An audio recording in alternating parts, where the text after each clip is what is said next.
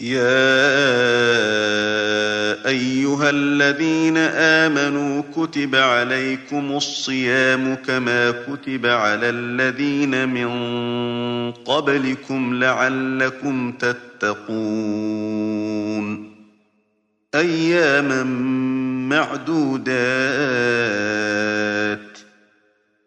فمن كان منكم مريضا أو على سفر فعدة من أيام أخر. وعلى الذين يطيقونه فدية طعام مسكين. فمن تطوع خيرا فهو خير له. وأن تصوموا خير لكم إن كنتم تعلمون